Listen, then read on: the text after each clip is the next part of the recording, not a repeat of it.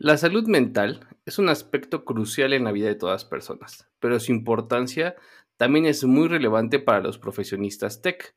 La industria de la tecnología es de las que evolucionan más rápido y los trabajadores de este sector se encuentran bajo una presión constante para mantenerse al día con las últimas tendencias, desarrollar nuevas habilidades y enfrentar desafíos técnicos cada vez más complejos. Ansiedad, depresión, bipolaridad son algunos de los padecimientos más comunes. Algunos los tenemos diagnosticados, otros no lo quieren averiguar. Hola, yo soy Mariano Rentería, soy director de ingeniería de software apasionado por la tecnología y te doy la bienvenida a Chile Molitech, un podcast en español donde busco hablar sobre temas de tecnología con invitados e invitadas e increíbles. Y bueno, pues en este episodio tenemos a Oli Orozco. Ella es abogada y politóloga convertida en defensora de la salud mental Actualmente está en el mundo emprendedor en un proyecto personal relacionado justamente con la salud mental, así que pues por eso la invité. ¿Cómo estás, Oli? Bienvenida. Estoy muy bien, Mariano, muchas gracias por invitarme. Es un gusto, en realidad, estar aquí contigo.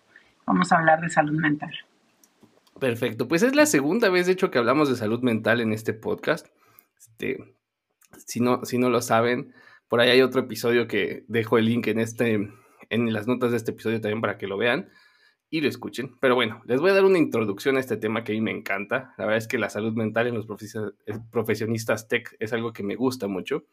Y fíjense, en 2021, la OSMH, que es una organización que significa Open Source Mental Health, publicó los resultados de, de su encuesta a profesionistas de salud mental, el cual estuvo respondido en su mayoría por personas de Estados Unidos. No tantas, de hecho solo es el 31%, y enfocada a profesionistas tech. Entonces, por eso me gusta. Eh, como les decía, ahí se detallan algunos de los retos de salud mental que tienen los profesionistas tech. Y bueno, por ejemplo, a la pregunta de si es posible, ¿qué trastornos crees que tienes? 75% dijo trastorno de ansiedad generalizada, social, fobia, etc. 62% trastorno del, estado de ánimo, o sea, hace depresión, trastorno bipolar, etcétera síndromes de respuesta al estrés, o sea, hace mucho estrés, trastorno de estrés postraumático en un 20%, trastorno de déficit de, atención e hiperactividad, trastorno adictivo 8%, trastorno disociativo 8.3%, trastorno de la conducta alimentaria como anorexia, bulimia, etc. Y trastorno obsesivo compulsivo 4.2%. Estos son algunos de los que las personas se auto, vamos a decir, se autoidentificaron eh, pero también hay otros temas mentales en tech que son muy comunes. Los he platicado también aquí en el podcast y me gusta platicar de ellos. Uno es el FOMO, Fear of Missing Out, una cosa que sufrimos muchísimos. Otro es el FOBO, Fear of a Better Option, ¿no? Este tema de que estoy en el trabajo correcto, necesito cambiarme a otro, etc. También hacemos, sufrimos mucho del dome scrolling. Nosotros lo inventamos, yo creo, que es hacer scroll y scroll en redes sociales y otros productos, como les digo, que nosotros mismos creamos el síndrome del impostor, que es no creernos nuestros logros, síndrome del Dunning-Kruger, que es que estimamos más de lo que realmente podemos, y síndrome de supervivencia, entre otros, que es creemos que la única forma de triunfar es sufriendo. ¿Cómo ves todos estos temas, Oli? Son algunos de los que yo creo que eh. nosotros vivimos, vamos a decirlo. De hecho, sí. Em, el mundo tech tiene sus peculiaridades eh, yo creo que el mundo tech exacerba todo lo que uno ya trae, ¿no? Eh, de, origen.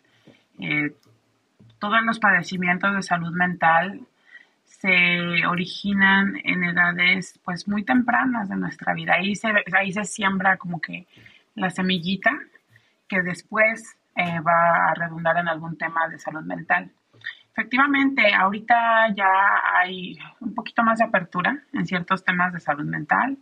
Tú mencionaste como en la encuesta número uno, ansiedad. Eh, yo creo que ahorita ya es más común escuchar que una persona acepta abiertamente eh, padecer de ansiedad, diagnosticada o no diagnosticada.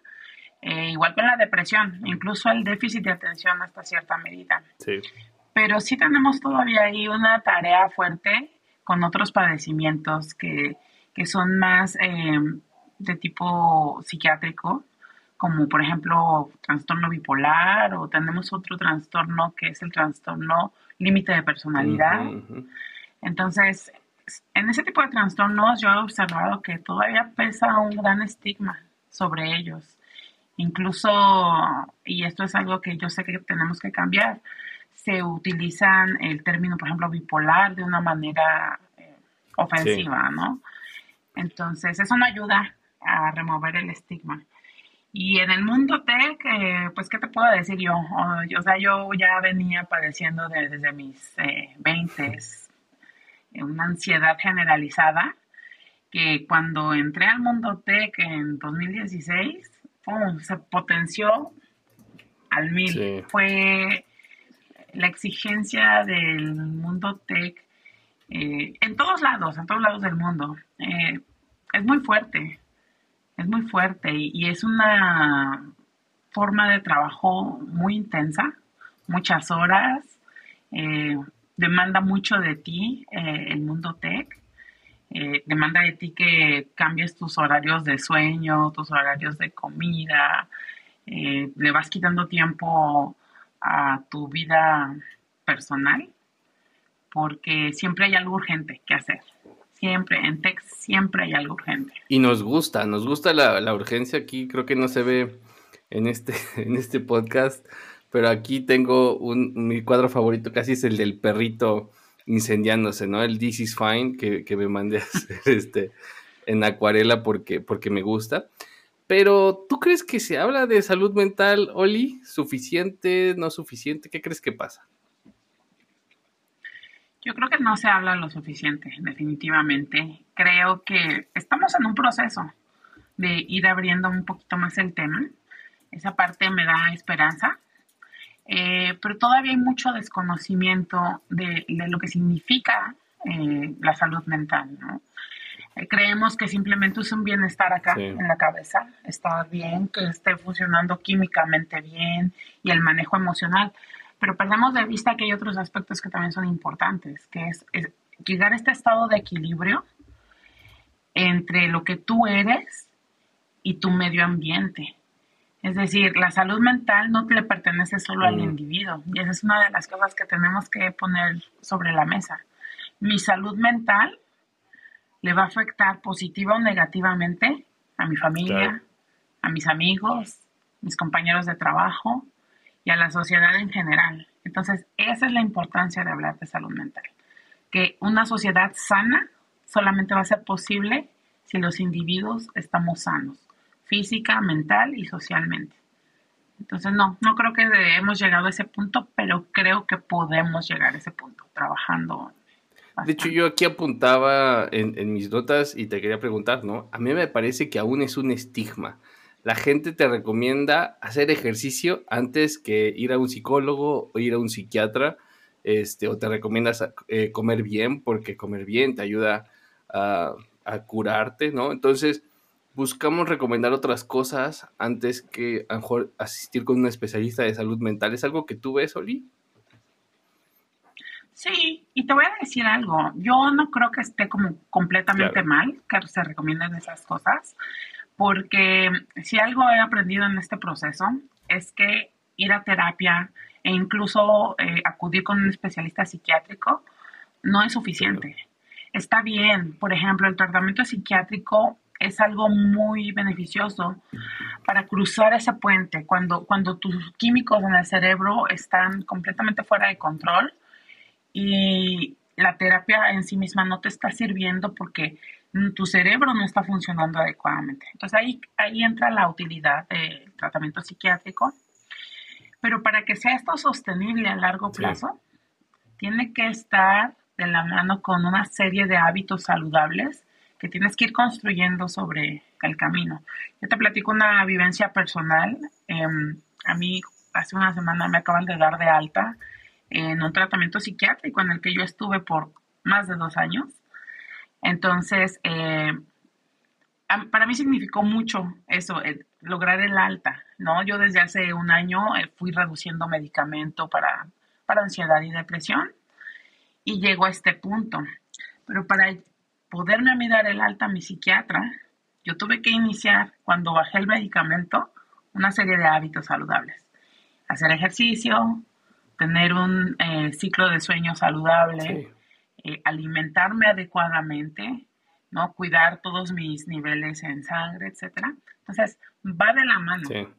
Y creo también que hay personas para las que sí funciona el, ejercicio y, y, el alimentarse bien y meditación, yoga, todas estas cosas que hemos visto. Pero no es en el 100% de los casos y ahí es donde debemos abrir la comunicación y hablar de una manera más pues más informada sobre las, las otras alternativas en cuestiones de cuidado de la salud mental. Sí, fíjate que ese, yo llevo yo creo un año, un poquito más de un año, que decidí justo meterle muchísima más galleta, vamos a llamarle, al tema de los buenos hábitos, ¿no? Igual yo eh, tomaba medicamentos eh, para la ansiedad y poco a poco los he ido reduciendo y los he ido reduciendo porque creo que he mejorado mucho mis hábitos, he dormido más, eh, hago ejercicio, no, no, muy intenso, pero lo hago. Y, es una serie más de hábitos que me ha cambiado, este, que definitivamente creo yo que va como parte, ¿no? Es parte de estar bien contigo. Los hábitos son tan importantes y es algo que a veces, y son tan difíciles de lograr, ¿eh? O sea, tampoco son eh, fáciles, es fácil recaer también, es fácil recuperarlos también, pero sí dependen, requieren muchísima, incluso salud mental o fuerza mental para poderlos para poderlos continuar. Eh, una pregunta que tenía aquí, ¿en qué momento decidiste hablar más de este tema de la salud mental tú, Oli? Fue un eh, evento en mi vida eh, en 2020. Estaba yo todavía trabajando con una empresa, mi ritmo de trabajo era muy, muy fuerte. En 2020 entra COVID y en agosto de 2020 mi papá fallece debido al COVID. Sin embargo, yo traía una serie de compromisos laborales que se sentían urgentes, como que no pueden esperar. Y la verdad es que no me di tiempo como de procesar eh, esa pérdida pues tan grande en la vida de cualquier ser humano. Entonces, un año después, eh, agosto del 2021, empiezo a caer en una depresión muy intensa, muy, muy intensa. Y al punto de asustarme. Entonces yo decido personalmente buscar ayuda, incluso con carácter de urgente. Y fíjate, curiosamente, una, una empresa también de, en cuestiones de salud en el mundo tech que le está yendo muy bien. A través de ellos pude conectar yo con profesionales de la salud mental muy competentes. Fui muy afortunada. Y conforme yo avanzaba en mi proceso, empezaba a observar a mi alrededor. Finalmente, pues las ciencias sociales son lo mío y observaba mucho y fue, fue un hecho muy particular. Estaba yo en, en misa un domingo y veo, me llama la atención así en la periferia, una chica que claramente estaba teniendo una crisis de ansiedad en ese momento. Entonces yo en ese punto, yo ya, yo ya tenía herramientas para manejar crisis de ese tipo. Pero me quedé pensando, o sea, lo privilegiada que yo era en haber podido acceder a terapia y atención psiquiátrica y cómo las cosas se van facilitando en cuanto a manejo emocional y de crisis, pero cómo no todos tenemos esa oportunidad. Yo decía, son pasos tan simples los que, te, los que te sacan de una crisis de ansiedad, tan sencillos, pero no todo mundo lo sabe. De hecho, un porcentaje muy chiquito de la gente lo sabe. Y las estadísticas no mienten porque, de hecho, por ejemplo, en México se habla de que el 25% de la población adulta tiene algún tipo de, pues, de tema de salud mental.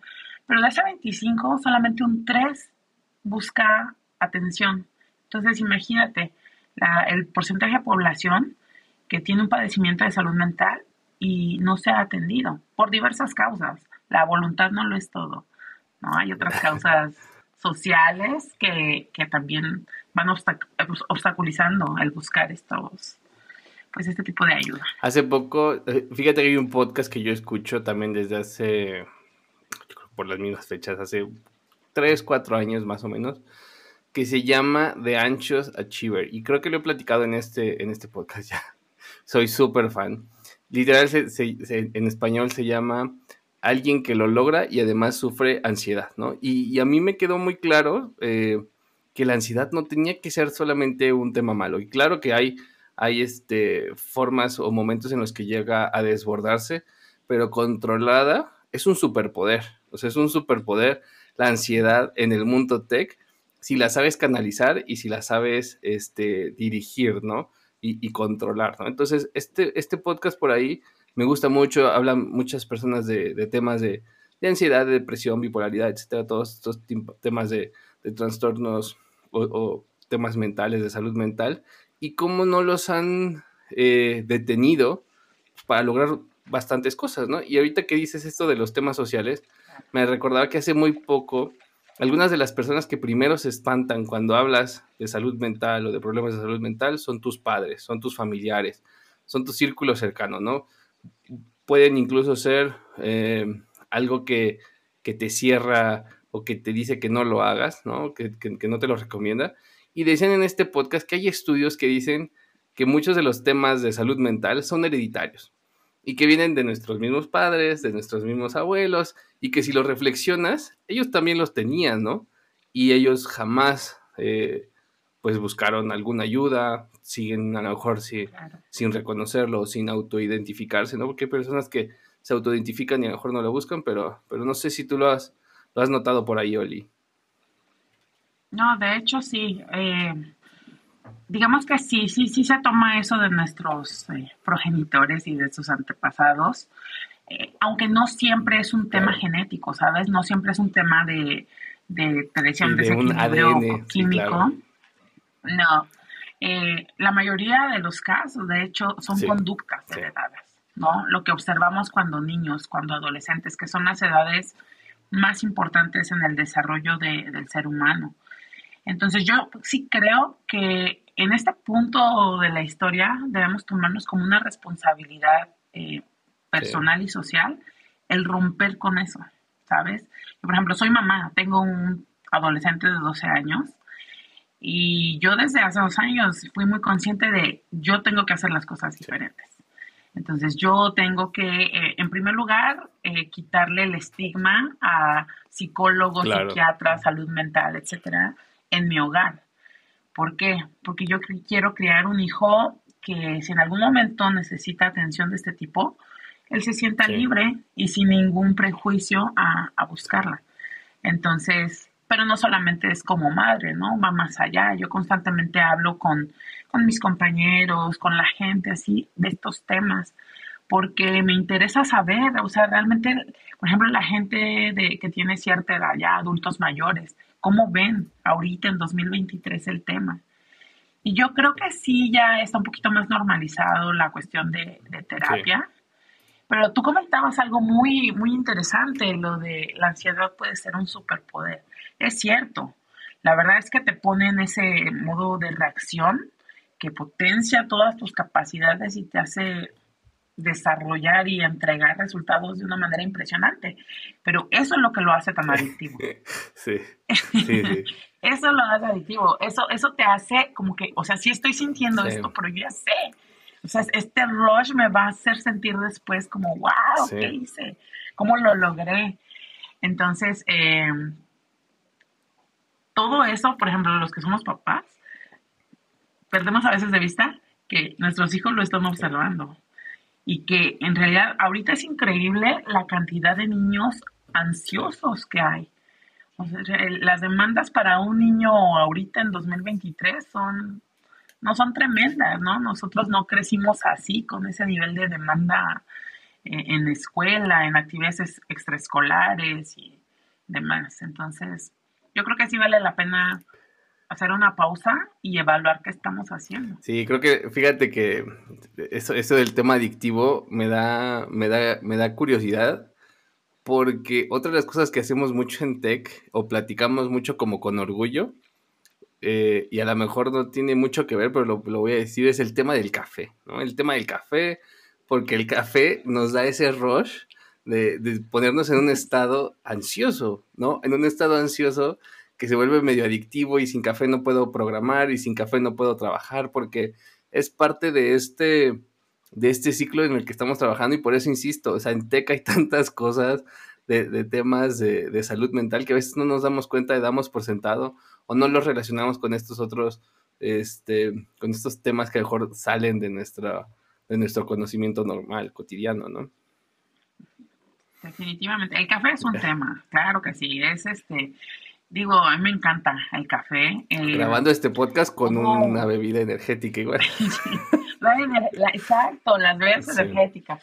Bueno, sí, es, es realidad. Eh, la verdad es que sientes como tu mente se, se, abre, aunque después te quedes con la temblorina. Eso también es muy común. Y, y, a mí me pasó mucho porque, por ejemplo, yo estuve una época trabajando con un equipo que estaba en India. Entonces, pues para, para mí, pues la noche era su mañana de ellos, que eran cuando trabajaban.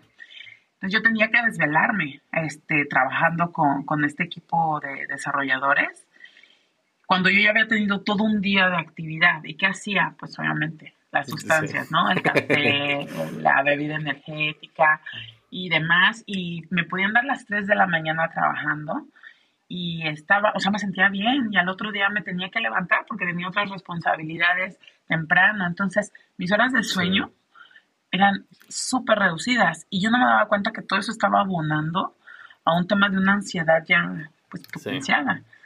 Entonces, sí, sí, sí, sí, es, sí es todo un tema y, te digo, es que, ¿sabes que El mundo tech es muy particular porque eh, nos exigimos mucho, o sea, nos exigimos mucho y nos exigimos perfección.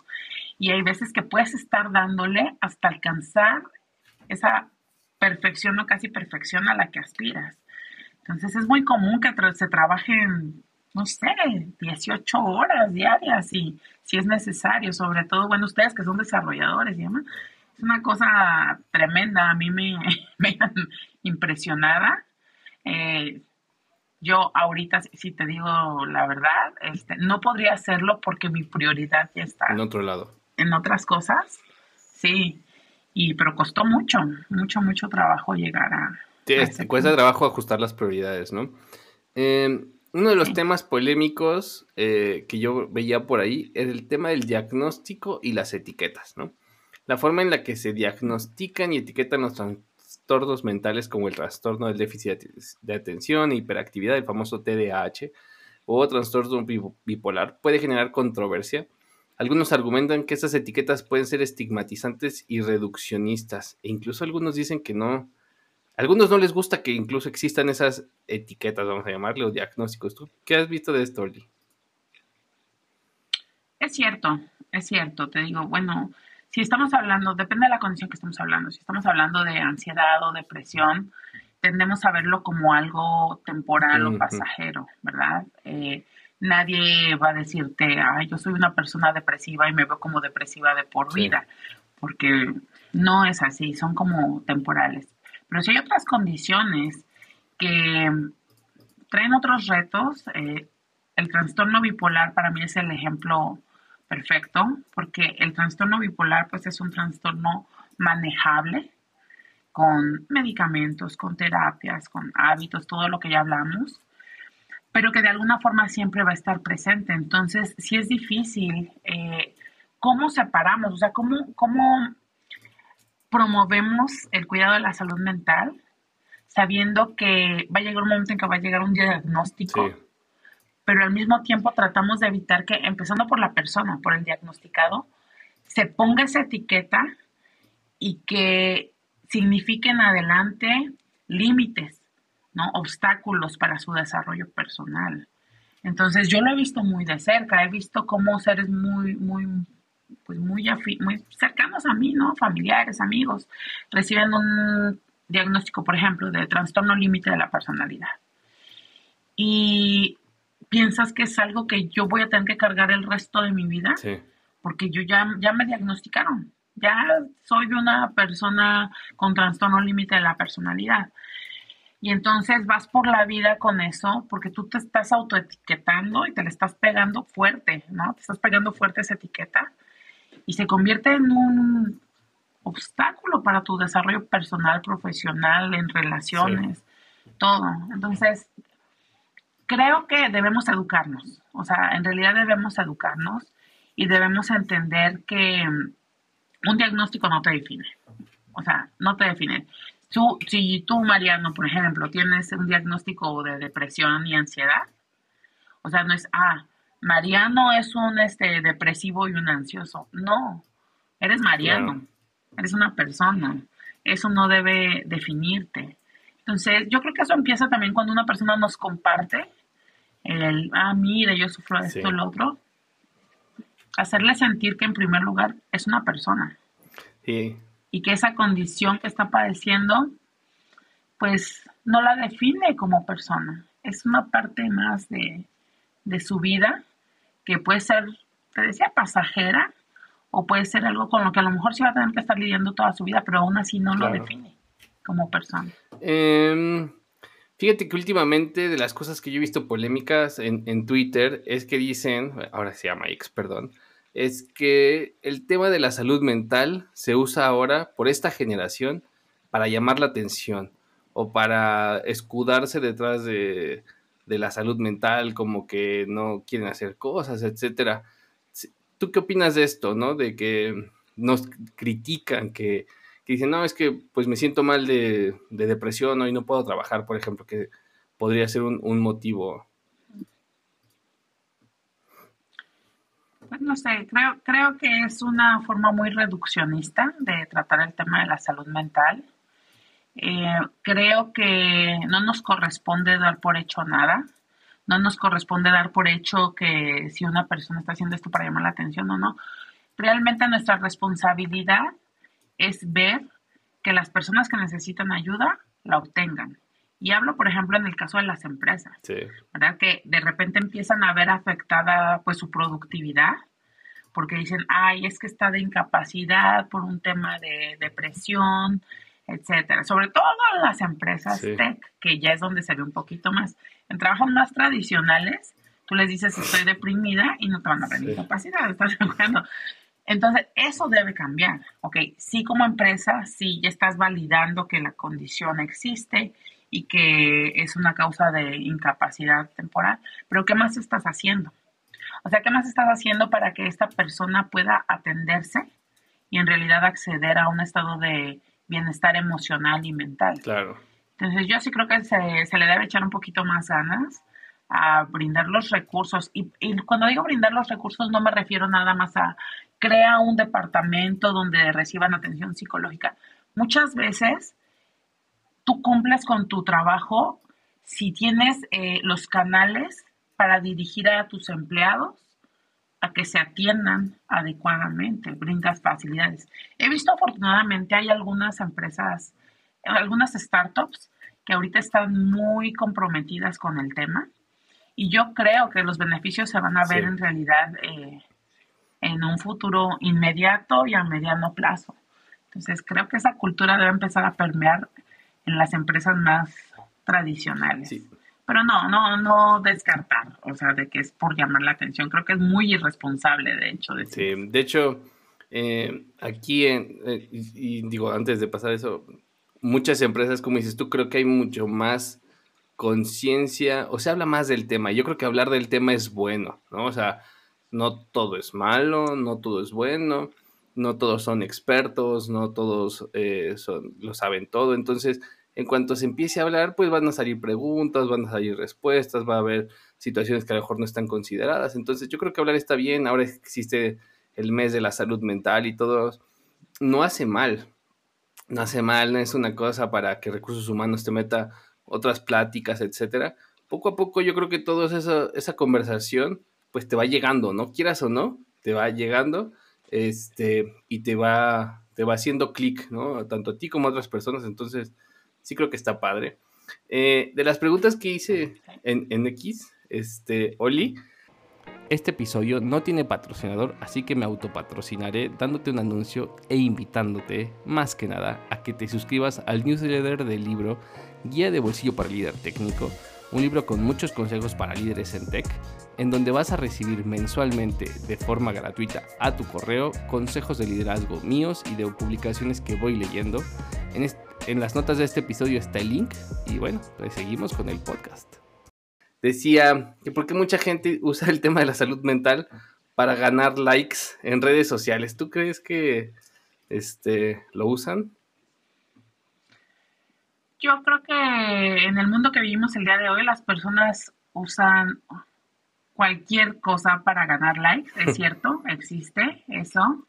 Em, sin embargo, lo que acabas de decir, O sea, si hablas de salud mental, se va en realidad haciendo, eh, el oído y la vista se van acostumbrando a hablar del tema.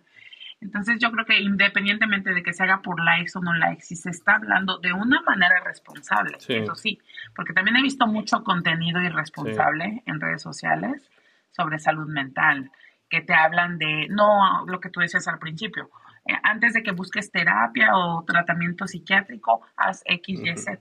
No puedes ir por la vida aconsejándole eso a la vida. Un verdadero profesional nunca te va a decir eso. Entonces, más bien debemos como profesionalizar la conversación. Eh, tenemos que, pues sí, o sea, que personas, mira, hay contenido muy bueno en redes sociales. Eh, yo, de hecho, escucho tres, cuatro podcasts específicamente de salud mental y son muy buenos, o sea, ¿por qué? Porque hablan de temas particulares que yo digo, o sea, debe haber al menos una persona que los escuche que diga, ay, está hablando de mi tema. Entonces, digo, si esa persona lo hace o no lo hace por like, si es contenido valioso, bienvenido. Pero bueno, en este caso, todos los podcasts que yo, que yo escucho son eh, por profesionistas de la salud mental. Sí, sí como consumidores debemos ser Yo escucho ese podcast que te mencionaba mucho, escucho de hecho otro de, de meditación, aunque yo no hago meditación, pero escucho mientras salgo a trotar por las mañanas y, me gusta escuchar estas historias de personas. Eh, Damián Miranda me dice, pregúntale cómo identificar esa delgada línea que separa dejar de lloriquear y ponerse los pantalones de falta de salud mental. Y creo que va un poquito relacionado con lo que te decía hace ratito, ¿no? Que, que, queremos decir que, pues que nada, que también todo está en tu cabeza y deja de llorar y arréglalo ahorita, ¿no? O sea, Sí, de hecho hay una corriente muy fuerte que yo la conocí desafortunadamente en el mundo tech, que es de que con tu con fuerza de voluntad tú vas a superar cualquier cosa. Y bueno, habrá cosas para las que se aplique. Pero en mi experiencia, en cuestiones de salud mental, solo agrava el mm. problema. Tú, tú, no puedes eh, pedirle a una persona que con fuerza de voluntad salga de un estado depresivo, por ejemplo porque no sabes, o sea, no sabes realmente qué está pasando tanto en el cuerpo de esa persona como en su entorno. Entonces, por eso siempre la opción va a ser buscar a, una, a un profesional que te pueda asistir a cruzar el puente y que salgas bien librado del otro lado. Porque ese tipo de discurso es el que está detrás de tanto suicidio adolescente, por ejemplo, ¿no? el hecho, o incluso adultos, ¿no? El, suicidio en hombres, eh, en, la, mayoría de los casos, es porque eh, sentían ese estigma de cómo voy a buscar este, un profesional para la terapia o demás. Eso es de débiles, que además es otra ideología con la que se creció. Entonces, yo creo que eso es uno de los mitos que debemos erradicar. Yo tengo yo tengo como que cuatro mitos que, en los que yo me enfoco de querer erradicar. Ahí está. El primero es el que te acabo de decir, ¿no? Eh, buscar ayuda para mejorar tu salud mental es de débiles. No es de débiles, al contrario. Se requiere una gran fortaleza dar ese paso de agarrar el teléfono y ya sea que marcar una línea de la vida o agendar una cita con un psicólogo o un psiquiatra, se requiere un montón de fortaleza para hacer eso.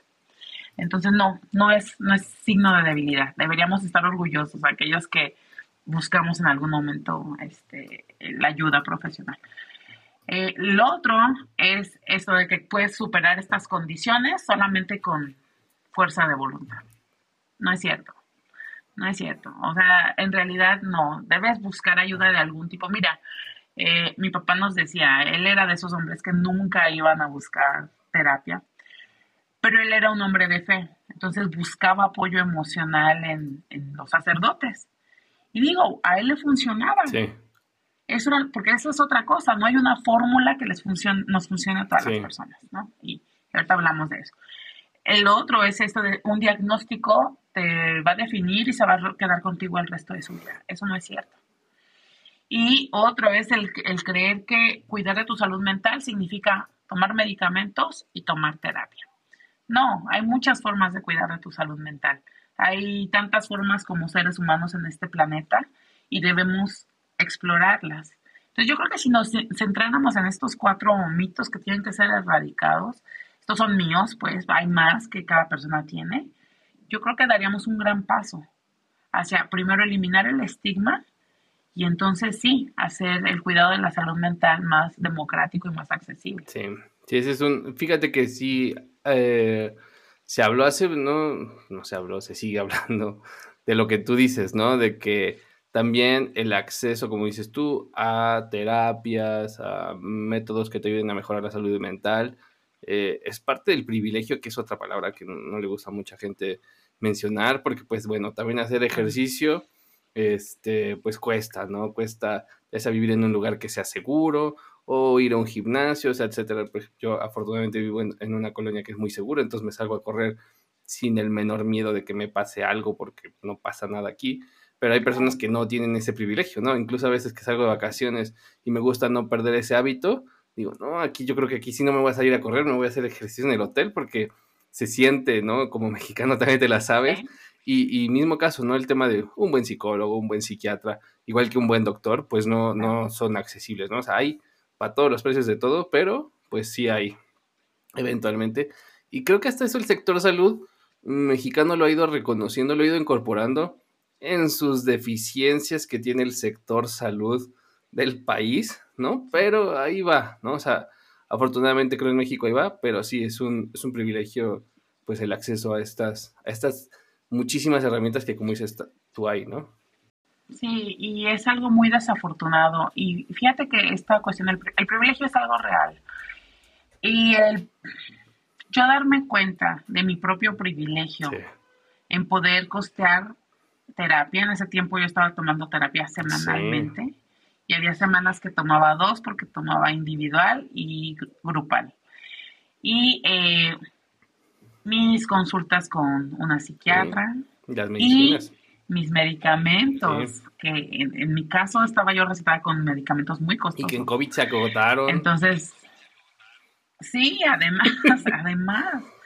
Entonces, el darme cuenta yo de mi propio privilegio y de esta anécdota que te digo, de esta chica que observé yo en misa, yo dije, no, es que yo tengo que hacer algo al respecto. O sea, yo tengo que buscar la manera de generar un impacto verdadero para que las personas tengan acceso al menos a estos, estas herramientas muy básicas, como por ejemplo recibir ayuda en medio de una crisis emocional, ¿verdad? Este, más o menos conocer como que qué hábitos pueden contribuir a mejorar mi salud mental, ayudarlos a conectar con profesionales, profesionales de todo tipo. O sea, yo conozco psicólogos que te cobran 200 pesos por la terapia y conozco psicólogos que te cobran claro. 2 pesos por una terapia. Entonces, hay de todo, no digo que todos sean buenos o malos, también he aprendido que lo que te cobre un psicólogo o un psiquiatra no define qué tan bueno es. En realidad se trata de encontrar el profesional adecuado para ti. Entonces es así como yo empecé a trabajar en, mi proyecto, que está ahorita en proceso, se han ido sumando personas y hemos poco a poco ido avanzando. Espero a inicios del próximo año ya lanzarlo en una versión beta. Y trata de eso. la primera herramienta en la que nos enfocamos es una herramienta SOS, que es para asistir a las personas a superar una crisis eh, emocional. ¿No? Hasta cierto punto con una serie de pasos y si se agota, es como un troubleshooting. ya reiniciaste, ya, siguiente paso, desconecta el cable. Sigue prendido el foquito, sí, entonces pues ahora... Es momento de conectar con, por ejemplo, con una línea de la vida, ¿no? Con una línea. Entonces, son herramientas que... Y, me he enfrentado a mis, a mis obstáculos, Mariano, fíjate. Eh, los primeros meses que estuve trabajando en esto, escuchaba mucho el feedback de, pues como todo en el mundo tech y en el ecosistema emprendedor, ¿no? ¿Cómo vas a hacer dinero? Y pues sí, claro, o sea, sí, sí es, sí se necesita hacer dinero para que sea sostenible, pero mi principal objetivo no es convertirme en una empresa unicornio. Yo hace mucho que dejé de creer en los unicornios, pero bueno, ese es otro tema, otro momento. Pero, pero yo realmente quiero generar algo de valor que sea sostenible y, ya, y ahí me di cuenta, esto no es algo en lo que yo pueda eh, recibir respaldo de el ecosistema emprendedor como está ahorita. No le interesa al ecosistema emprendedor actual trabajar en estos temas, ¿no? El enfoque está en muchas otras cosas, ¿no? En este financieras. Sí, no, y buen, pero no me desmotiva. Buen, buen multiplicar la inversión, si, si sabes, en, en, en temas muy grandes y también hay, hay una corriente en tech afortunadamente que habla del famoso bootstrap, que habla del indie hacker, del building public, ¿no? Que son, este, vamos a decir, resuelven problemas, no, no escalan y resuelven todo el problema de todo el mundo entero para que, como dices tú, sea un unicornio impresionante, pero no por eso dejan de hacer dinero y no por eso dejan de ser negocios muy viables, ¿no? Como, pues muchos de los negocios locales que tenemos cerca de nuestros domicilios que no tienen que ver con las cadenas eh, gigantescas y que igual producen dinero y empleos, etcétera, y no por eso, pues, son. Eh, ah, hay otra corriente que dice los boring business, ¿no? Los negocios aburridos, pero son negocios aburridos que, generan lana, ¿no? no todo tiene que ser, este, como dices tú, como los unicornios, ¿no? Eh, otra de las preguntas que me dejan aquí en X es eh, te lo pregunto, ¿tú sabes algo de la terapia cognitivo-conductual como herramienta para cuidar la salud mental? Este, ¿En qué consiste o es buena, no es buena? Fíjate que la terapia es... Todas las terapias son buenas si se aplican en la persona que la necesita. Eh, adecuada, sí. No, no todas las terapias sirven para todas las personas, ¿no? Yo, por ejemplo, la primera terapia que tomé en mi vida fue con un psicólogo psicoanalista y eh, para mí fue traumático tomar esa terapia. No, no era para mí, porque yo estaba interesada en ese momento en escarbar en mi infancia y mi relación con mi papá y mi mamá, ¿no? Este, estas terapias conductuales precisamente se enfocan en cambiar el comportamiento, ¿no? En, sí, sí trabaja un poco el, encontrar las causas subyacentes, pero sobre todo se enfocan en cambiar el comportamiento. Entonces, yo de hecho tomé una terapia que viene siendo como derivada de esta terapia cognitivo-conductual, eh, se llama dialéctico-conductual. Mm. Entonces, esta fue una terapia que originalmente se desarrolló para atender a pacientes con trastorno límite de la personalidad. Y un dato interesante, la psiquiatra que la desarrolló ella misma padecía mm. trastorno límite de la personalidad. Entonces, eh, es, algo, es un caso muy interesante. De hecho, ella tiene un libro así autobiográfico en la que te habla de cómo su propia experiencia, y ella incluso estuvo en hospital psiquiátrico internada varias veces. Y digo, una, fíjate, una persona así, con un diagnóstico tan, tan rudo como ese, ¿cómo transforma eso en algo que es de valor para miles y miles de personas? Entonces, a mí, a mí me gustan las, las terapias conductuales porque desde la primera, segunda sesión te empiezan a dar herramientas que tú puedes utilizar en tu día a día para mejorar tu salud mental. Y te digo, bueno, hay muchas y sí, sí la considero una, buena. una buena terapia. Sí, Última pregunta de personas de X. Me dice Marina Dev, este, también dice, no todo en el mundo tech deberíamos de hablar tanto de Elon Musk o de Mark Zuckerberg. También deberíamos de hablar de la ansiedad, la depresión y cómo evitar y reconocer el burnout, que es otra que no mencionamos, ¿no? El burnout también es tan común en esta, en esta profesión. Veo muchísimas personas, eh, no solo de México, Latinoamérica, sino de, de empresas importantes que sufren burnout. Este, y, es otra cosa que comúnmente nos pasa y a veces también, pues, tómate unas vacaciones, Sol, y se te quita. Este, es lo único que necesitas, ve a la playa, dos días y ya estás. Sí, es cierto, traemos un ritmo en el mundo tech, un, un ritmo de vida tan acelerado, tan enfocado, porque es una de las virtudes que tenemos, ¿no? Como que el enfoque, el enfoque en crear algo que tenemos que creer que va a crear un impacto tremendo en el mundo y que este, va a cambiar la vida de millones de personas. Entonces, esa aspiración tan grandiosa pone un peso tremendo sobre nuestros hombros. ¿no? A nivel de, ok, yo pienso que si yo no trabajo el día de hoy para, no sé, asistir a la fiesta de cumpleaños de mi abuelita, se va a acabar el mundo, porque entonces yo no estoy contribuyendo a esa gran visión que, que pues nos venden nuestros founders, honestamente, ¿no? Tenemos que creer en eso. Y para que cualquier emprendimiento resulte, los empleados tienen que estar casados con esa visión y hacer la suya y hacer la propia.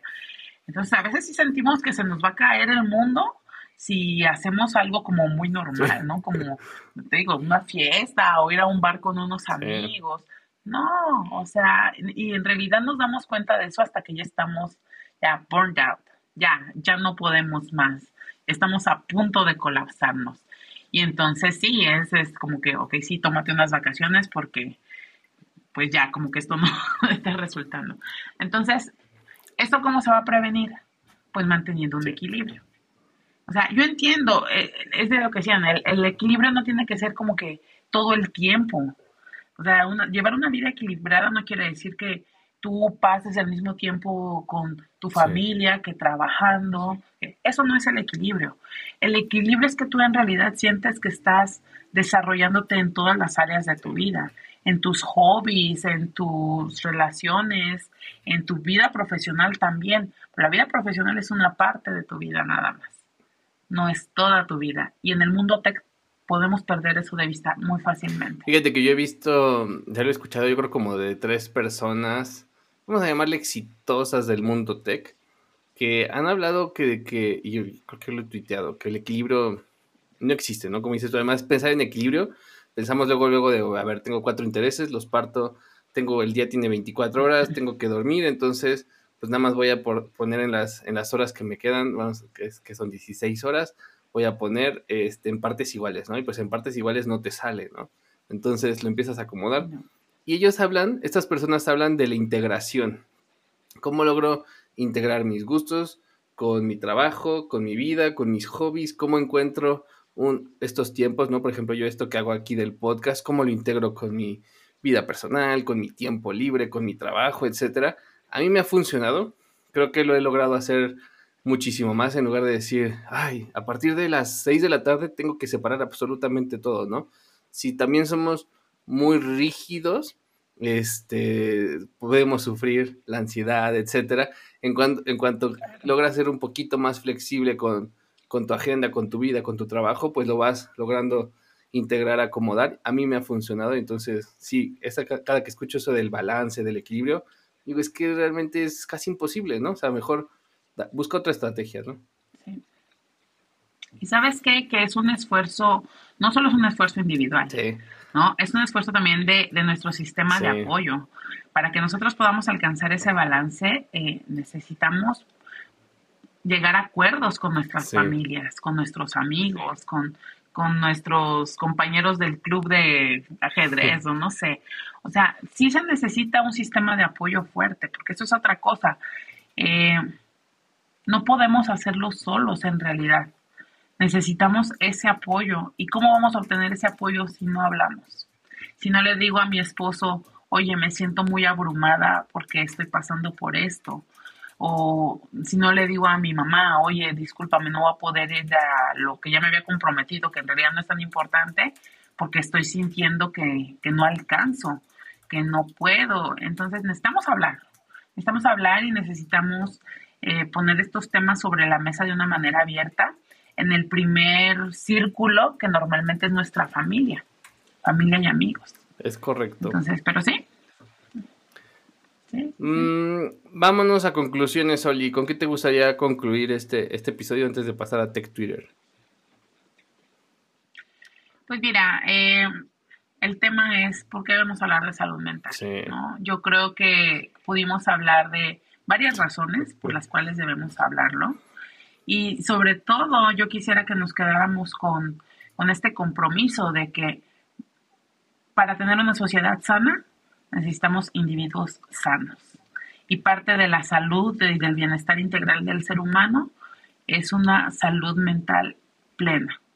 Es la única forma, es el único camino, es la única manera en cómo podemos además construir cosas valiosas para la sociedad si estamos realmente en balance con nosotros mismos y con nuestro mundo.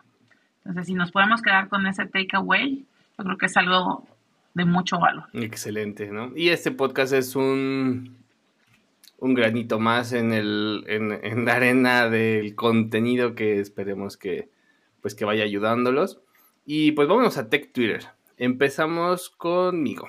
En esta ocasión traje un tweet o un post de Cody Sánchez, quien te decía que es una de estas promotoras de los boring businesses, este, negocios aburridos, y, trae un, mensaje que también he leído mucho, ¿no? Que dice, una de las formas más fáciles de cambiar tu comportamiento es juntarte con otras personas que tienen ese comportamiento que tú deseas de forma normal, ¿no? Entonces, sí, todo el mundo está influenciado por ahí, dice, dice este, un trovador, y pues en este caso yo creo que tiene un poquito de razón, ¿no? No se trata así de, ay, pues, un consejo de vida millonaria o algo así, pero sí tiene mucho sentido el que te juntes con personas que tienen ese comportamiento que es muy valioso. Y ayuda, no sé. Eh, sí, a mí eh, un ex jefe que por mucho tiempo fue mi mentor además, me dijo una lección muy similar que decía, eh, al parecer es de Jim Rohn, la quote original, como que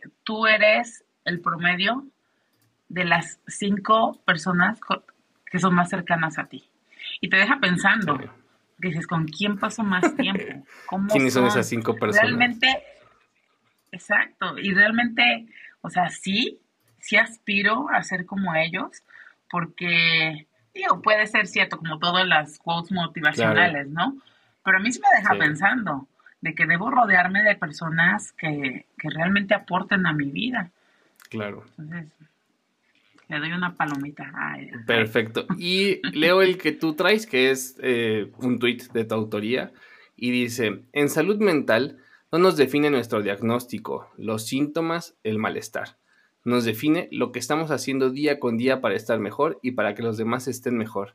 Es nuestro deber aliviar colectivamente el sufrimiento emocional.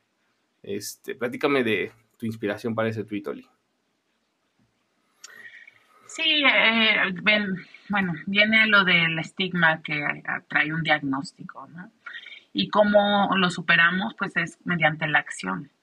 Si yo este, solamente me quedo con mi diagnóstico, soy una persona con depresión y ansiedad, pero no hago absolutamente nada para cambiarlo, pues entonces sí, me estoy yo eh, adhiriendo fuertemente esa, esa etiqueta.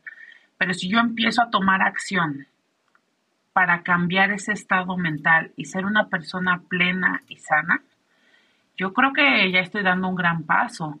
Y, y, el otro, lo del compromiso de aliviar colectivamente el sufrimiento emocional, va hacia, no podemos ser indiferentes ante el sufrimiento de los otros. No porque yo ya esté bien, ya, o sea, ya hice mi trabajo en el tema de salud mental. No, cada que yo veo a alguien sufriendo, por ejemplo, de ansiedad, trato de compartir un poco de lo que he aprendido y trato además de motivar eh, a la persona para que, si es su elección, busque ayuda. Cuando tú le pones sobre la mesa el, mira, yo ya fui a terapia, me sentí así, me sentí así, desde un plano normalito, no nada de que, ah, me siento superior porque ya fui a terapia, no. Yo creo que la persona va a decir, ah, mira, o sea, se puede, se puede hablar. En primer lugar, se puede hablar de esto, es algo normal. Entonces hay que tomarnos ese compromiso colectivo de no dejar al otro sufriendo. Eso yo creo que es lo más humano que podemos hacer. Excelente. Pues bueno, muchísimas gracias a todos, especialmente gracias a ti, Oli, por haberte animado a participar en el podcast. No sé si quisieras agregar algo más antes de irnos, cómo pueden saber de ti, tus redes, lo que tú gustes. Estoy, estoy en Twitter, es yo creo que mi única red pública, estoy como Oli Orozco MX eh, y ahí tuiteo de todo, de salud mental, de Fórmula 1, muchísimo.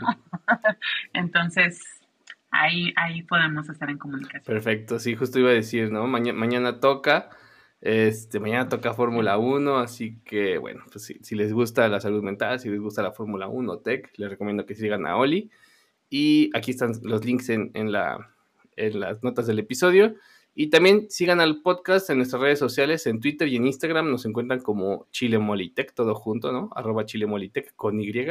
Inscríbase a nuestro newsletter para que se enteren de los nuevos episodios, reciban los, todos los links de todo el contenido que publicamos, especialmente de los videos cortos de TikTok, de Google Shorts, eh, digo de YouTube Shorts. Los invito a que me sigan en mis redes sociales, en Twitter mi handle es Mariano Rentería, en YouTube tengo un canal igual que se llama Mariano Rentería, donde subo este podcast en video, además de por ahí un TikTok también.